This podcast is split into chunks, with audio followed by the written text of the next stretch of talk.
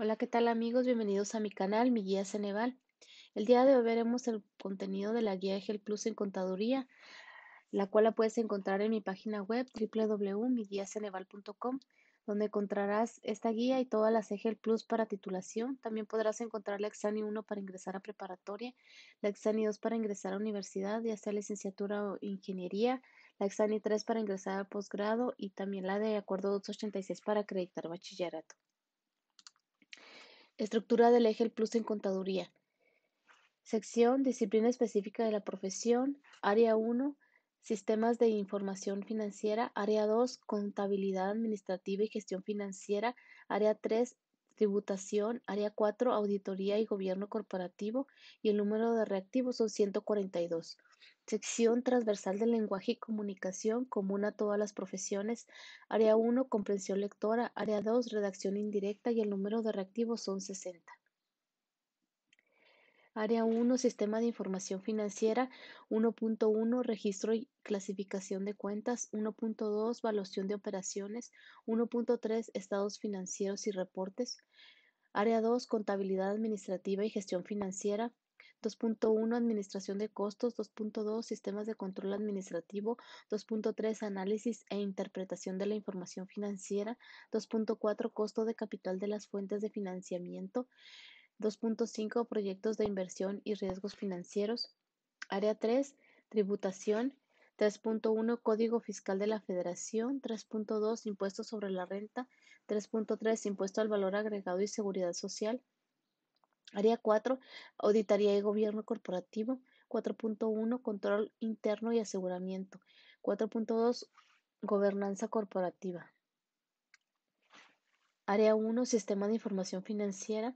Se aborda el sistema de información financiera como el registro, la clasificación, la evaluación y la presentación de las operaciones, las transacciones y los eventos externos de la entidad para la presentación de estados financieros y otros reportes tales como el integrado mediante la aplicación de las normas de información financiera a nivel nacional e internacional con el fin de proporcionar información a los usuarios y grupos de interés de la entidad para la toma de decisiones.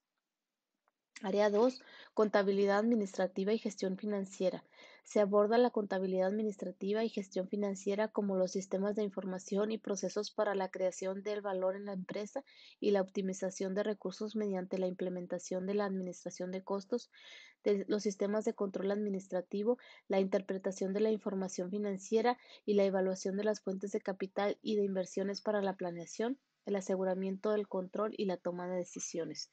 Área 3 Tributación.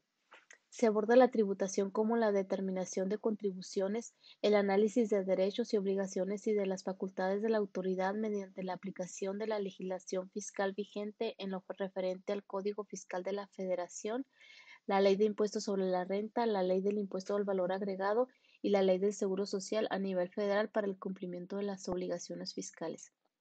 Área 4. Auditoría y Gobierno Corporativo. Se aborda la auditoría y el gobierno corporativo como los procedimientos de aseguramiento, marcos de revisión y buenas prácticas en la entidad mediante la aplicación de normas internacionales de auditoría, el Código de Ética Profesional, el Código de Principios y Mejores Prácticas de Gobierno Corporativo, el Código de Integridad y Ética Empresarial, los marcos de referencia de control interno y cumplimiento normativo para la prevención de riesgos, la institucionalización, el buen gobierno y la sostenibilidad de la entidad, en el tiempo. Bueno amigos, esto es todo por hoy. Recuerda que para todo este contenido no te olvides visitar mi página web www.miguiaceneval.com donde encontrarás esta guía y todas las EGEL Plus para titulación. También podrás encontrar la Exani 1 para ingresar a preparatoria, la Exani 2 para ingresar a universidad ya sea licenciatura o ingeniería, la Exani 3 para ingresar a posgrado y la de acuerdo 286 para acreditar bachillerato. Por último, no se te olvide darle like a este video y suscribirte a mi canal.